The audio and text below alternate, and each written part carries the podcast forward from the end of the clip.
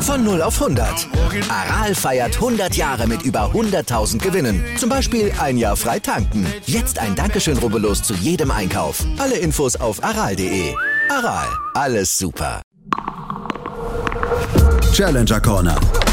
Der Tennis-Podcast In Zusammenarbeit mit tennistourtalk.com auf meinsportpodcast.de.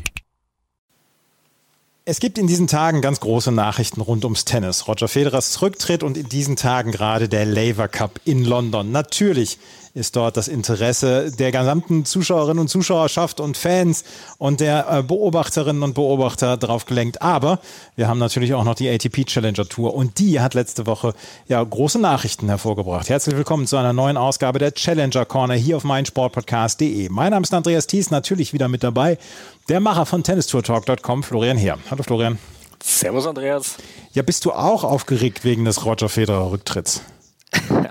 ja, als Tennisfan ist man natürlich nervös, oder? Großer Abend heute. Das ist ein großer Abend. Wir nehmen am Freitagnachmittag auf und Freitagabend ist dann dieser letzte Auftritt von Roger Federer und das gucken wir natürlich auch. Aber wir heißen nicht umsonst mit unserem Podcast Challenger Corner, wenn wir nicht über die Challenger Tour berichten wollen würden.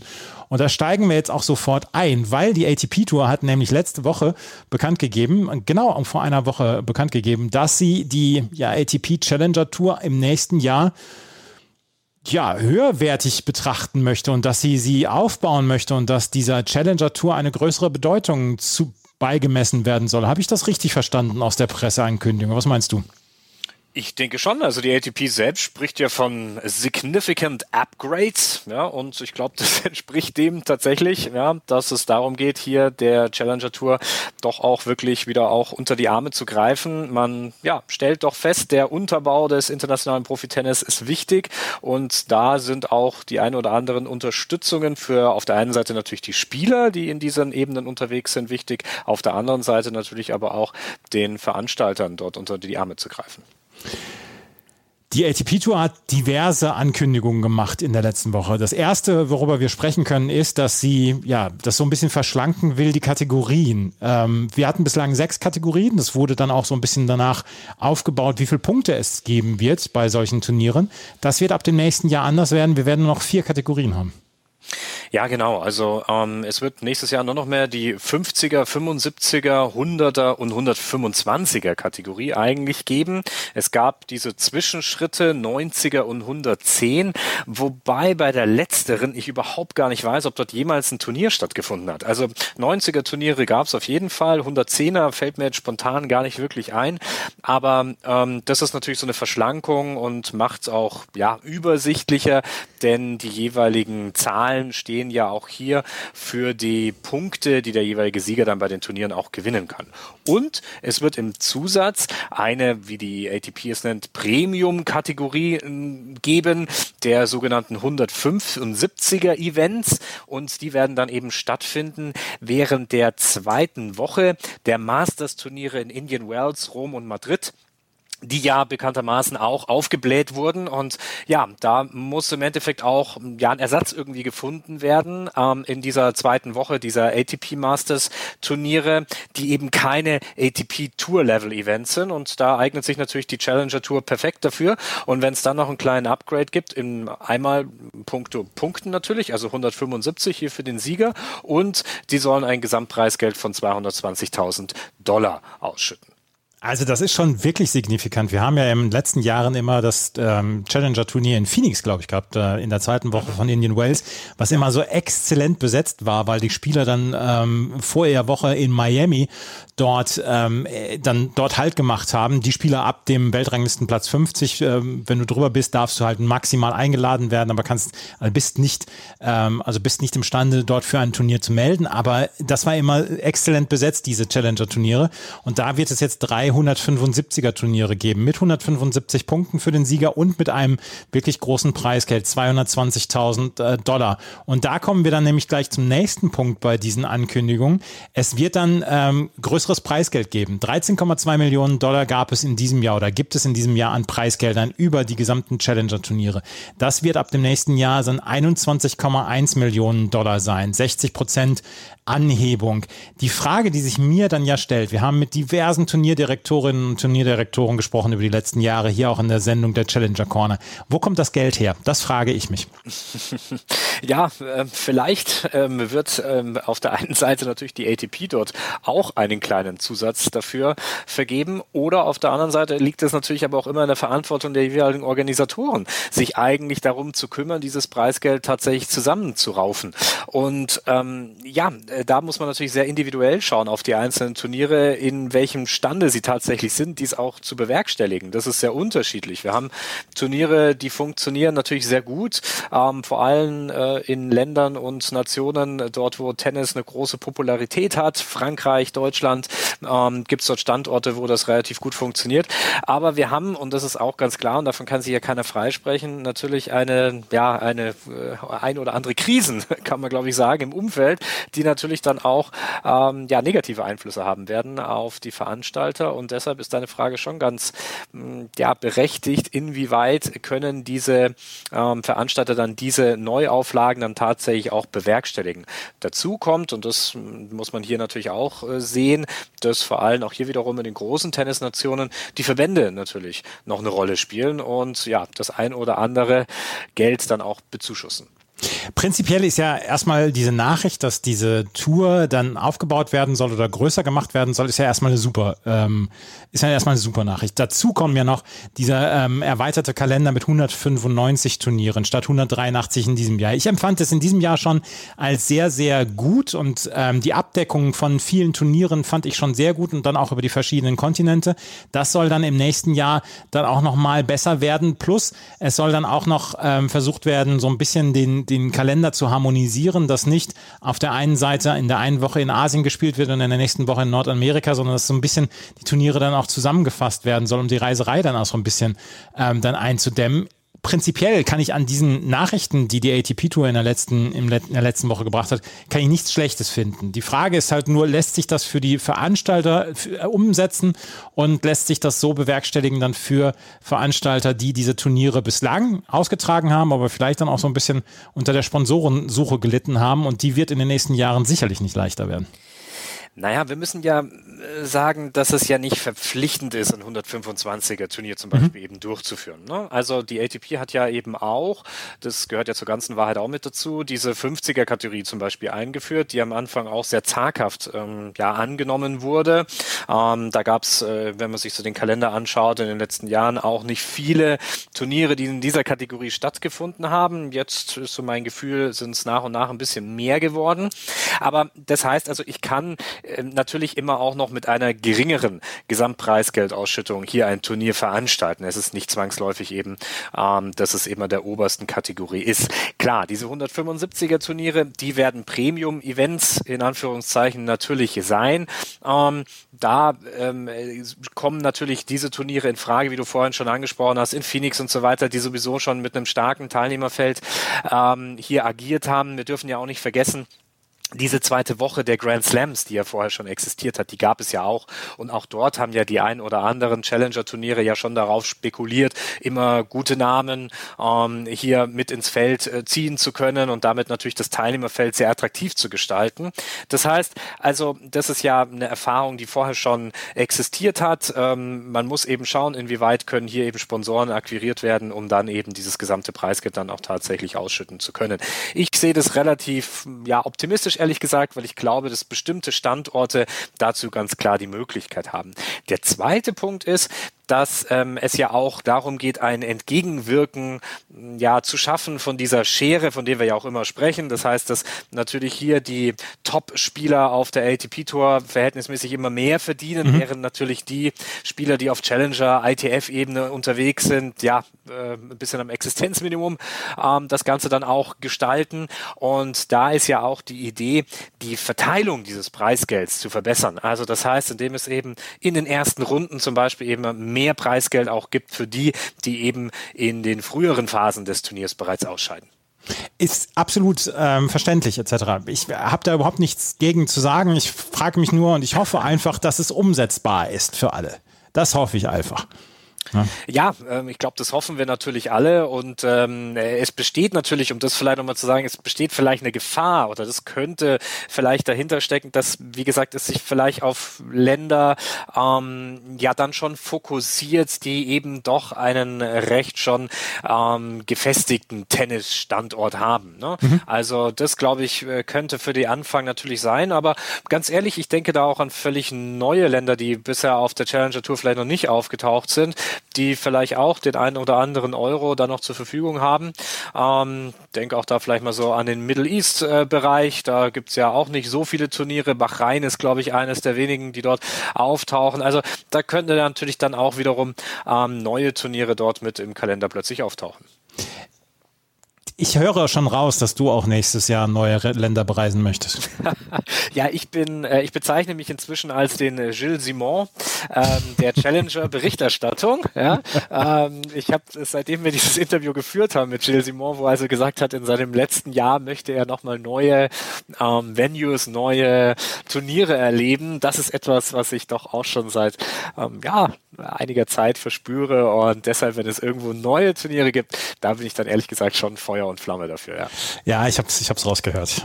Also, die Challenger-Turnier-Serie nächstes Jahr soll größer werden, soll auf jeden Fall mehr Turniere umfassen und dann auch ein höheres Preisgeld geben und es wird dann vier Klassen geben plus diese Premium-Kategorie während drei, während der zweiten Wochen Dreier Tausender Masters 1000 Turniere. Es soll die Spielmöglichkeiten erhöhen und es soll vor allen Dingen dafür sorgen, dass dann mehr Menschen, mehr Tennisspieler von dem Geld, was sie erspielt haben, dann auch leben können, beziehungsweise ihre Karriere bestreiten können. Ein Turnier, was wir in diesem Jahr noch erleben werden in Deutschland, nicht nur das in Ismaning auf Teppich, sondern wir werden auch noch ein ähm, ATP Challenger Turnier erleben in Hamburg Mitte Oktober. Und Florian, Hamburg ist kein ganz neuer Standort. Das haben wir in den letzten Jahren schon häufiger erlebt, dass wir in Hamburg ein Turnier gesehen haben, auch auf der ITF-Tour.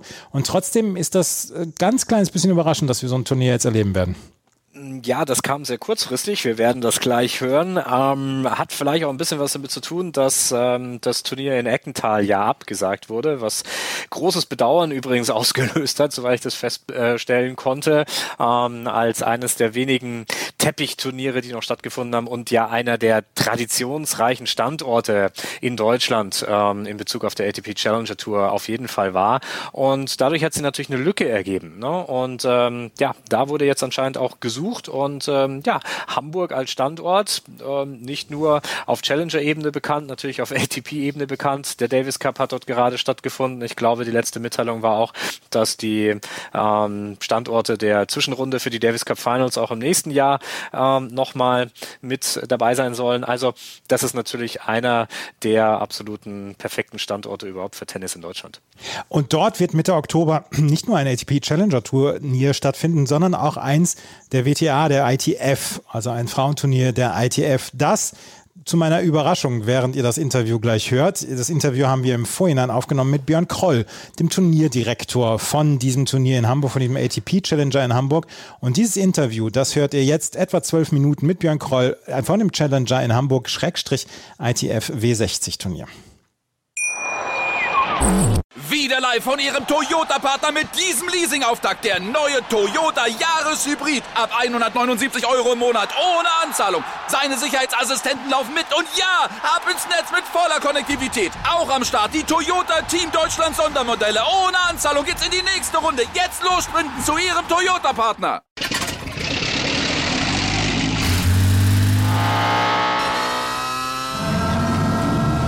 Von 0 auf 100.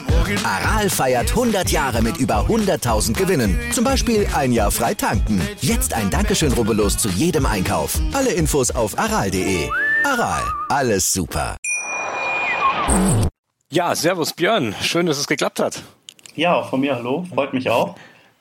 Ja, wir kennen uns ja bereits schon ein bisschen von den Hamburg European Open, wo du auch mit aktiv bist. Aber vielleicht kannst du unseren Hörern noch ein bisschen was zu Beginn vielleicht zu deiner Person erzählen und wie deine Verbindung zum Tennis ist.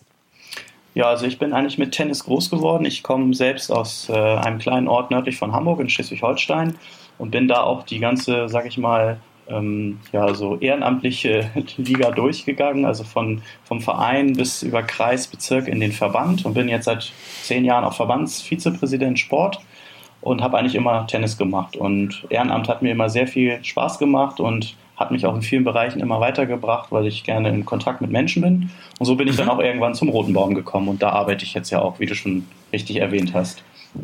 Genau, und jetzt steht in Hamburg ein Challenger-Turnier an. Das kam relativ kurzfristig und hat uns auch ein bisschen überrascht, können wir sagen. Vielleicht kannst du uns kurz erzählen, wie es zu diesem Turnier kam. Ja, also wir haben vor vielen Jahren in der Regionalliga Nordost mal damit angefangen, ein 15.000er oder 10.000er damals noch ITF-Turnier zu machen, kombiniert als Damen-Herren-Turnier. Das hat sich dann immer ein bisschen weiterentwickelt und irgendwann haben wir das dann nach Hamburg quasi verlegt in, in die Halle. Das andere war immer Outdoor und hatten dann ein 25.000er Turnier und der DTB hatte zu dem Zeitpunkt selbst auch ein Challenger-Turnier oder dieses Challenger-Turnier und hat das dann aber im letzten Jahr leider ja, beendet und kam aber ganz kurzfristig nun in diesem Jahr, nachdem wir unsere beiden 25.000 als kombiniertes Turnier schon angemeldet hatten, mit dem Hinweis der ATP beziehungsweise auch von der ITF im Damenbereich, denn es wird wieder kombiniert sein, ähm, dass man uns quasi aufstocken möchte und ob wir denn das machen möchten. Und dann haben wir uns intern beraten oder hauptsächlich der Hamburger Tennisverband und hat gesagt, ja, wenn die Gelder dafür reichen, dann machen wir das natürlich gerne, weil wir das auch als große Aufwertung für den Sport hier in Hamburg sehen. Und deshalb haben wir jetzt ein Challenger 80 Turnier, ganz kurzfristig, und ein ITF Damen 60.000er kombiniert in einer Woche. Das ist eine spannende Information, die, äh, die du uns bringst. Ich hatte tatsächlich nur damit gerechnet, dass wir jetzt über das ATP Challenger Turnier sprechen und äh, bin ganz überrascht über das ITF 60 Frauenturnier. Wie wird es dann stattfinden in Hamburg? Wir, ihr habt, du hast gerade eben davon gesprochen, dass ihr ähm, ja in den letzten Jahren auch ein kombiniertes Turnier gehabt habt. Äh, ändert sich an den, an den Rahmenbedingungen für dieses Turnier erstmal nichts, außer dass es eine größere Kategorie ist? Ganz, ganz genau. Also ob wir, sage ich mal, zwei 25.000er mit den entsprechenden Feldern spielen oder jetzt diese Kombination ist sogar noch ein Tick weniger, weil bei dem Challenger-Turnier ist nur eine 24er Quali und beim, äh, äh beim ITF 25.000er wäre es auch eine 32er gewesen. Das heißt, von der Menge der Spieler ändert sich nicht so viel, außer dass die Spieler sicherlich ein bisschen äh, besser positioniert sein werden in der Weltrangliste. Und was mehr wird, ist ganz klar der ganze Officials-Bereich, also die Schiedsrichter, mhm. Linienrichter und die Ballkinder, die wir jetzt auch von Anfang an dabei haben. Ja. Ähm, wie viele Plätze habt ihr zur Verfügung dort in Hamburg? Wir haben in unserer Halle beim Hamburger Tennisverband fünf Plätze und direkt ja angrenzend ist der Marienthal THC mit zwei Plätzen, die nutzen wir auch komplett. Und wir haben jetzt zusätzlich noch oder fragen wir noch an ein bis zwei Trainingsplätze in einem dritten Verein in Hamburg, den wir an den ersten zwei bis drei Tagen als Backup sozusagen noch haben. Ja, jetzt hast du, jetzt habt ihr einen Challenger und ein ITF äh, 60er Turnier für die Frauen. Äh, der Termin war allerdings immer der gleiche gewesen, oder? Mitte Oktober. Korrekt. Das ja. ist äh, die Woche vom 17.10., also am 16.10. beginnt die Quali. Das ist mhm. auch gleichzeitig starten wir dort. Und ja, das ändert sich da im Vergleich zum Vorjahr jetzt gar nicht viel, außer dass es eben eine höhere Kategorie ist und insgesamt logischerweise auch alles ein bisschen mehr, mehr zu tun, ein bisschen mehr Arbeit, ein bisschen mehr Vorschriften. Das, das ist klar. Ja, dieser Termin ist ja eigentlich, gerade was, was die Challenger Tour angeht, ja ziemlich gut. Vorher ist das Turnier in Ismaning zum Beispiel. Das ist ja quasi dann der Ersatztermin für Eckenthal. Ist das richtig? Ja, also ich weiß nicht, ob es der Ersatztermin ist. Ich weiß, dass Eckenthal leider nicht stattfindet. Mhm. Ich weiß, dass auch zwei, drei, vier andere Turniere in diesem Jahr international in Deutschland leider abgesagt wurden. Schon Anfang des Jahres Nussloch, äh, Stuttgart-Stammheim und auch zuletzt, soweit ich richtig informiert bin, Bad Salzdetfurt. Von daher sind wir ja ganz happy, dass wir jetzt auch das so anbieten können. Und ich bin auch schon im Austausch mit Barbara Rittner jetzt gewesen und mit und äh, Michael Kohlmann, unseren Bundestrainern, äh, die natürlich sich freuen, dass wir da jetzt diese Plattform haben und dann auch deutschen Spielern die Möglichkeit zu geben, hier in Deutschland solche Turniere noch spielen zu können. Was hat sich denn an dieser Organisation geändert für dieses Turnier? Ich meine, wann, wann habt ihr genau erfahren, dass ihr jetzt diese beiden Turniere ähm, ja, stattfinden lassen könnt? Und was hat sich an der Organisation geändert in dieser kurzen Zeit? Also erfahren ganz direkt vor einer guten Woche. äh, ja, also ist nicht so lange her. Ich meine, wir haben ja mit unseren 25er schon geplant. Das heißt, ich bin jetzt, wie du sagst, ja auch am Roten Baum tätig und da ist mein Hauptfeld, das die Person, ich bin der Personalleiter sozusagen. Das heißt, ich habe Zugriff auf sehr viele Menschen, die gerne Tennis veranstalten und arbeiten und die habe ich sofort gefragt, auch schon fürs 25er, weil unser WTA-Turnier in Linz jetzt in Februar verschoben wurde, sonst hätte ich selbst auch gar nicht gekonnt, dann hätte ich arbeiten müssen, ob sie dabei sind und das gibt mir ein gutes Gefühl und jetzt natürlich noch mehr Herausforderungen und freue mich, dass ich so ein tolles Team habe, weil die sind alle eingespielt vom Roten Baum und es sind, um die Frage konkret zu beantworten, natürlich mehr im Bereich Schiedsrichter, Linienrichter, das ist alles viel mehr jetzt. Da kriegen wir logischerweise ein größeres Team jetzt, das wir dann betreuen müssen. Ist ja dann auch mit mehr Preisgeld etc. verbunden. Wie ist da die Sponsorensuche gelaufen oder wie federt ihr das dann ab? Weil ihr dann ja auch quasi mehr ähm, Geld dann auszahlen müsst, in Anführungsstrichen. Das ist genau der Punkt. Das Geld kommt ja von den äh, jeweiligen Institutionen großteils. Also die ATP hat uns dieses Geld zur Verfügung gestellt, ah. weil wir gesagt haben, äh, ja, wir, wir, können das leider jetzt nicht einfach mal upgraden. Das hätten wir sonst auch gerne schon vorher gemacht. Die, die haben uns einen Großteil des Geldes zur Verfügung gestellt, was wir eben brauchen, hauptsächlich fürs Preisgeld, wie du sagst, ansonsten eben auch für die Hospitality, weil beim Challenger ist die Hospitality Pflicht. Das heißt, wir müssen ja das Hotel bezahlen ja. für die Spieler und das Geld kommt im Prinzip dann über die ATP und im Damenbereich haben wir auch einen größeren Betrag eben bekommen und ja, und dadurch ist es möglich, dieses Up Upgrade oder ja, diese, diese Aufstockung sozusagen auch umsetzen zu können. Es hat ja 2019, 2020 schon mal einen Challenger gegeben, dann war es ein ITF-Turnier für ein Jahr, ne? wenn ich das richtig erinnere. Ähm, soll das jetzt ein fester Termin dann auch im Bestandteil dieses ja auch neuen ATP-Challenger-Kalenders werden, über den ich gleich noch kurz sprechen wollen würde mit dir? Also ist nicht ganz richtig, was du sagst. Das, ähm, der DTB hatte ja selbst vor einigen Jahren angefangen, ja. einen 15.000er zu spielen in unserer Verbandshalle, mhm. weil es zu dem Zeitpunkt noch eine Regel gab in Deutschland, dass immer drei 15.000er bei den Herren in Reihe sein müssen. Und das ja. mittlere ist irgendwo in Deutschland ausgefallen. Da ist der DTB eingesprungen in unsere Halle und seitdem war es ein 15er. Dann haben sie es irgendwann abgegradet auf einen Challenger und haben dann auch noch einen Damen 25er dazu genommen. Und mhm. wir haben unser 25er Herrenturnier, was wir hatten, an das Challenger rangedockt, sodass wir einen Challenger ah. Herren und einen 25er hatten, was für Spieler ja schon ganz gut war. Einige konnten dann eben beides spielen. Mhm. Und das war bis letztes Jahr so, wo der DTB dann leider gesagt hat, wir möchten oder wir können gar nichts mehr veranstalten und haben uns dann praktisch gefragt, ob wir das Damenturnier zumindest übernehmen, weil die Stadt Hamburg ist eben auch ein sehr großer und sehr wichtiger Partner, die uns da unterstützen und die haben dann auch gesagt, es wäre schön, wenn wir auch die Damen weiter in Hamburg haben. Und dadurch ist unser 25er äh, kombiniert entstanden. Also im Prinzip unser 25er, was wir schon hatten mit dem Damenturnier, was der DTB hatte. Und das Challenger ist jetzt neu und natürlich, wenn das die Möglichkeit gibt, über die nächsten Jahre auch mit Unterstützung der ATP, sage ich mal, oder von wem auch immer, wir freuen uns immer über Sponsoren, dann würden wir das äh, sicherlich gerne weitermachen, klar. Das ist auf jeden Fall eine interessante Geschichte rund um dieses Challenger und ITF-Turnier in Hamburg. Kannst du uns denn eventuell schon verraten, ob Spieler, Spielerinnen zugesagt haben für euer Turnier oder ist das noch so volatil, dass du dazu noch nichts sagen kannst? Also ich, Montag müsste die Deadline sein, glaube ich. Ich habe jetzt noch gar mhm. nicht geschaut. Ähm, dann wird ja die, wird das ja veröffentlicht. Also ich weiß eben, dass unsere deutschen Spielerinnen ganz besonders, da bin ich wie gesagt im Austausch mit Barbara Rittner, die, da werden einige äh, von unseren Nachwuchsspielerinnen auf jeden Fall nach Hamburg kommen. Ich sag mal ohne jetzt Gewehr, aber es sind Namen im Raum wie eine Ella Seidel, die jetzt ja auch aus Hamburg kommt und gerade bei den US Open dem, im Doppel die Vize, den Vizetitel geholt hat. Mhm. Die wird sicherlich dabei sein. Ansonsten Noma Noah Akugwe, die auch aus Hamburg kommt, die jetzt alle in den letzten Monaten auch gut gespielt haben. Eine Eva Lüß als Hamburgerin bin ich ganz sicher, dass die auch dabei ist. Und ich habe selbst auch Kontakt aufgenommen, zum Beispiel zu Tamara Kopacz, die jetzt kürzlich auch einen 60.000er gewonnen hat. Die kommt ja auch aus Hamburg. Ich hoffe, die hat vielleicht auch Lust zu spielen. Das steht noch aus. Das sind so die Namen im Damenbereich. Und bei den Herren muss ich ehrlicherweise sagen, noch nicht, weiß ich noch nicht. Ähm, da lasse ich mich auch sehr überraschen, wie denn die erste Liste ausschaut nächste Woche. Mhm. Nächste Woche, wie gesagt, kommt die erste Liste raus, dann genau. was das Herrenfeld angeht. Es ist eine spannende Geschichte. Spannende Geschichte war dann auch, was die ATP in der letzten Woche dann ja über die Kanäle dann bekannt gegeben hat, dass sie die ATP Challenger Tour aufwerten wollen. Dass es ab dem nächsten Jahr 195 äh, Turniere geben soll pro Jahr und dass dann auch das Preisgeld angehoben wird. Wie hast du diese Nachrichten aufgenommen mit der Aufwertung der ATP Challenger Tour und ändert sich etwas für euch ab dem nächsten Jahr? Müsst ihr euer Turnier, wenn ihr es fortführen wollt, müsst ihr das dann auch anders klassifizieren? Also ich habe das gehört, ehrlicherweise aber noch nicht so viel Zeit gehabt, mir darüber Gedanken zu machen, weil wie du dir vorstellen kannst, seit dieser letzten Woche bin ich dabei, ja. alle, alle verfügbaren Minuten und Stunden äh, jetzt das, was, was zusätzlich an Vorbereitung dazu kommt, zu nutzen, weil ich habe ja auch noch, sage ich mal, ein, zwei andere Sachen in meinem normalen Job, die zu machen sind. Und deshalb habe ich mich damit noch nicht besch beschäftigt. Wir werden uns das in Ruhe anschauen. Wir hoffen jetzt erstmal dieses Jahr auch aufgrund der Kürze der Zeit trotzdem eine sehr gute Veranstaltung auf, auf die Beine stellen zu können, dass wir auch den Standort Hamburg und auch die Stadt gut repräsentieren dort, was uns sehr wichtig ist. Das haben wir am Roten Baum auch schon gemacht.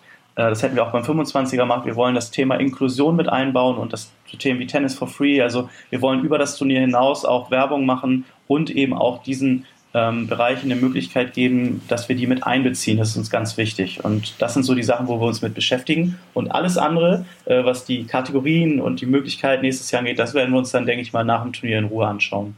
Letzte Frage, bevor wir dich dann auch wieder entlassen. Du bist ein sehr, sehr beschäftigter Mann jetzt gerade in diesen Stunden. Ähm, was, was können die Zuschauer erwarten, beziehungsweise was müssen die Zuschauer und Zuschauerinnen wissen, die Mitte Oktober dann nach Hamburg kommen wollen zu eurem Turnier? Und wo ist das dann, äh, das Turnier? Marienthal hast du gerade eben gesagt? Genau, also das Turnier findet statt im Leistungszentrum oder Stützpunkt des Hamburger Tennisverbandes bei den Tennisplätzen 77, heißt die Straße tatsächlich auch, äh, ist den Hamburgern sicherlich bekannt, schon viele Jahre dort.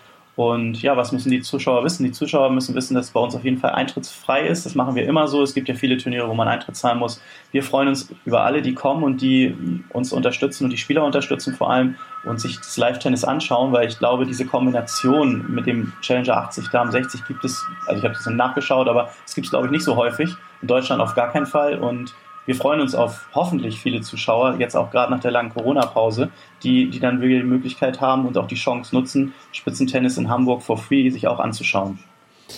Björn Koll, wir danken dir für deine Zeit, für deine kurze Zeit, für dieses äh, Gespräch und ja, wünschen viel Erfolg für dieses kombinierte Turnier. Und das ist sicherlich eine einmalige Geschichte jetzt hier in diesem Jahr auf jeden Fall in Deutschland. Und wir hoffen, dass das Anklang findet und das Erfolg hat. Vielen Dank dafür. Ja, ich danke euch auch für das äh, Gespräch und ja, ich freue mich auch sehr auf die Veranstaltung. Das war Björn Kroll und ihr könnt, ihr glaube ich, habt meine Überraschung dann auch gehört in meiner Stimme, als ich gehört habe, dass es dann auch ein kombiniertes Turnier sein wird. Also wir können uns darauf freuen, in Hamburg Mitte Oktober tatsächlich relativ gutes Weltklasse-Tennis dort erleben zu können. Ja, Oktober 17. bis 23. findet das eben statt. Und ähm, ja, diese Kombination, weil du die jetzt nochmal angesprochen hast, das mag tatsächlich in Deutschland einmalig sein, dass das ähm, jetzt so stattfindet als Combined-Event, wenn man so will. ITF-Turnier und ATP Challenger-Turnier. Wenn man es global betrachtet, ähm, stellt man dort eine sehr starke Tendenz in diese Richtung fest. Also auch in Spanien beispielsweise gibt es ähm, viele Challenger-Events, die in diesem Jahr zum ersten Mal auch das kombiniert mit einem Frauen-ITF-Turnier Turnier ähm, haben stattfinden lassen. Also das heißt, das ist auch schon so eine Idee, um dieses, ähm, ja, um dieses Produkt ähm, Challenger-Turnier, ITF-Turnier hier eben auch zu stärken, so wie wir es ja auch auf der äh, Tour-Level-Ebene auch sehen, wo Combined Events sehr, sehr beliebt sind. Das, glaube ich, versucht man jetzt eben auch in der in Anführungszeichen zweiten Liga vielleicht eben auch zu festigen. Ist auf jeden Fall eine sehr, sehr spannende Geschichte und Eintritt ist frei bei den Tennisplätzen 77 in der Nähe des Hamburger, der Hamburger Rennbahn in Horn äh, findet das statt und äh, da solltet ihr auf jeden Fall hin, wenn ihr in Hamburg seid, beziehungsweise wenn ihr kurz vor Hamburg lebt etc., wenn ihr in der Nähe lebt, da solltet ihr auf jeden Fall vorbeischauen. Das ist ein ziemlich gutes Turnier, ein ziemlich gut besetztes Turnier wird es sein und äh, da kann man auf jeden Fall sowohl auf der Frauenseite als auch auf der Herrenseite ähm, ziemlich gutes Tennis erleben. Das werden wir dann dort erleben. Und auf die letzte Woche wollen wir natürlich auch nochmal zurückschauen, denn letzte Woche fanden auch einige ATP Challenger Turniere statt und eins der größten und vielleicht das mit beliebteste gerade bei den Zuschauerinnen und Zuschauern ist das Turnier in Rennes gewesen, äh, was letzte Woche stattgefunden hat und was von Hugo Imbert, dem Lokalmatadoren, gewonnen worden ist. Als allererstes, ähm, Florian, der Zuschauerzuspruch in Rennen, beziehungsweise bei diesen Challenger-Turnieren in Frankreich, ist enorm, was wir letzte Woche da wieder gesehen haben. Ja, ähm, ich kenne das Turnier selber. Ähm, ich habe jetzt, schade, dass man es nicht sehen kann. Ich habe jetzt gerade nach oben geblickt. Da hängt normalerweise direkt vor mir ein äh, Turnierplakat von Rennen, wo ich nämlich, ich glaube nämlich eben 2019 oder 2020 war. Das war, glaube ich, das letzte, eines der letzten Turniere vor der ja, Corona-Pandemie. Und äh, da konnte ich mich auch selbst davon überzeugen, dass dort richtig, richtig viel los ist. Und ähm, das ähm, ja wurde in diesem Jahr wieder bestätigt. 31.500 Zuschauer Zuschauer kamen äh, in diesem Jahr ins Le Liberté, wie die Arena dort heißt, ähm, wo also diese, diese Open Blow Rennen jedes Jahr stattfinden. Ähm, anfangs noch in, äh, im Frühjahr beziehungsweise im Februar, das war auch der Zeitpunkt, wo ich noch da war, jetzt eben in den Herbst oder Spätsommer hineingewandert. Und ähm, ja, zeigt eben auch das, was wir vorher schon so ein bisschen angesprochen haben, dass dort natürlich fachkundiges Publikum unterwegs ist. Die Franzosen nehmen diese Turniere natürlich sehr stark an. Ähnliches gilt für Deutschland, auch in Spanien. Das sind natürlich klassische Tennisnationen, wo auch Challenger-Turniere richtig, richtig tollen Zuspruch bekommen. Da könnte ich mir auch vorstellen, die haben auch kein Problem, da mit ein 125er Challenger-Turnier auszurichten. Genau, das ist das, was ich eben meine. Also das sind eben dann so klassische Anwärter, die hier ja so ein Upgrade dann, glaube ich, gut vollziehen könnten. Es war auf jeden Fall ein Turnier der 90er-Kategorie und ein prominenter Name hatte eine Wildcard bekommen. Das war nämlich Dominic Thiem. Der hat in der ersten Runde gegen Gilles Simon noch gewonnen in drei Sätzen, gewann dann gegen Ryan Peniston und dann gegen Adrian Andreev und stand dann im Halbfinale. Dort gewann er gegen den an eins gesetzten Hugo Gaston und verlor dann gegen Hugo Imbert. Ich habe mir das Match gegen äh, Gilles Simon und das Match gegen ähm, Hugo Gaston angeschaut und Dominic Thiem machte in dieser Woche einen ja immer besseren Eindruck. Gegen, äh, gegen Gilles Simon war es noch zwischendurch viel Stückwerk, aber bis zum Ende der Woche fand ich, hatte er sich einen ganz guten Groove reingespielt. Mhm, ja, äh, er hat es auch äh, bestätigt meinen Eindruck und glaube ich auch seinen, wie er das zumindest eben nach den Matches auch dann kommentiert hat. Also er hat auch gesagt, dass ähm, in den Matches gegen Simon und ähm, er ja nach Rhythmus gesucht hat. Aber auf der anderen Seite hat es ihm eben auch sehr stark geholfen, dass das dann auch Dreisatzmatches war. Gegen Simon lag er ja im ersten Satz auch zurück, ähm, hat sich dann eben ähm, ja in drei Sätzen zurückgekämpft und ähm, ja war sehr froh über solche Begegnungen, da er immer doch noch auf der Suche ist, so richtig seinen Rhythmus zu finden. Er freut sich über längere Ballwechsel, um Spieler, die einem auch vielleicht eben auch dieses Gefühl ein bisschen geben, ähm, Rhythmus zu erlangen. Ja, denn gerade bei diesen Indoor-Turnieren, da kann es ja auch passieren, dass so ein John Isner-Verschnitt auftaucht und dann äh, fallen dir halt die Asse links und rechts um die Ohren und dann ist halt nicht viel mit Rhythmus.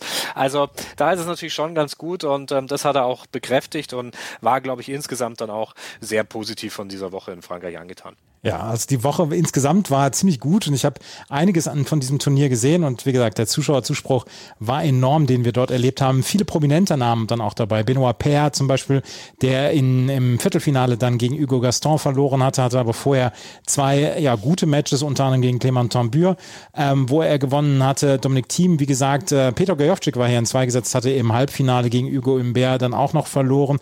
Insgesamt war es also ein sehr, sehr gut besetztes Turnier und insgesamt sehr gutes Tennis, was wir dort auf den Hartplätzen gesehen haben. In dieser Woche geht es natürlich dann auch noch weiter und ähm, wir haben in dieser Woche auch einige Turniere, die stattfinden und dann gehen wir so langsam in den, ja, in den in den Oktober über und auch dort gibt es dann ja auch noch einige Turniere, die wirklich von Interessenten für uns alle interessant sein können. In dieser Woche wird noch außen, draußen gespielt, in Genua zum Beispiel, in Braga oder in Sibiu. Dann haben wir dann auch eine Tour, die jetzt in Argentinien beginnt, beziehungsweise in Südamerika. Janik Hanschmann ist dort vor Ort. Also wieder auf allen Erdteilen kann man Challenger-Turniere sehen. 24 Stunden kann man Challenger-Turniere sehen. ja, fast tatsächlich. Ja, also ähm, das ist ja auch das Tolle oder manchmal auch das ähm, sehr, ja, schon auch etwas anstrengende aus, ja. aus, aus der Berichterstatterperspektive, ähm, dass es natürlich eigentlich rund um die Uhr fast immer Tennis irgendwo gibt. Und ja, da sind viele große Turniere noch unterwegs. Genua hast du angesprochen. Das ist ähm, im Übrigen eines der Venues, eines der schönsten, glaube ich, vielleicht überhaupt. Ähm, auf der Challenger Tour lohnt sich dort auch auf jeden Fall mal vorbei zu schauen, äh, mit einer riesengroßen Arena, teilweise Blick aufs Meer, also richtig tolles Ding dort. Und auch Parma ähm, ist jetzt noch mit dabei. Also es wird in Europa auch noch tatsächlich Outdoor gespielt auf Sand. Also auch dort die Sandplatzsaison ist tatsächlich noch nicht ganz vorüber. Ähm, da gibt es eben auch noch das ein oder andere Turnier äh, in Europa und in Südamerika dann sowieso genau. Was ist dein nächstes Turnier? Was ist dein nächster Ort, wo du hinfahren wirst?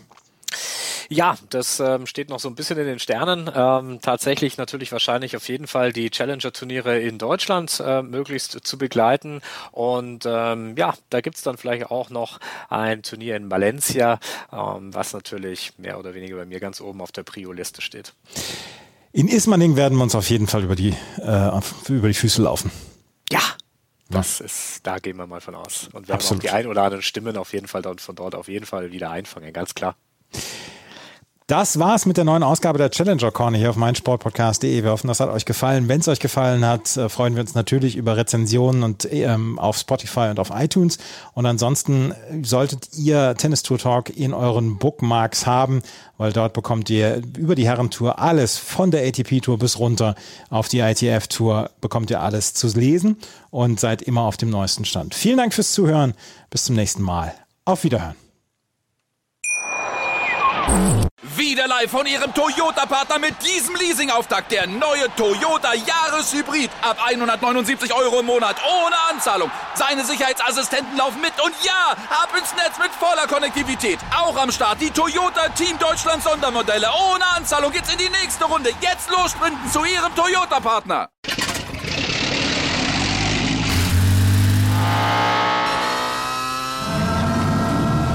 Von 0 auf 100. Aral feiert 100 Jahre mit über 100.000 Gewinnen. Zum Beispiel ein Jahr frei tanken. Jetzt ein Dankeschön, rubbellos zu jedem Einkauf. Alle Infos auf aral.de. Aral, alles super. Challenger Corner. Der Tennis-Podcast in Zusammenarbeit mit tennistourtalk.com auf meinsportpodcast.de.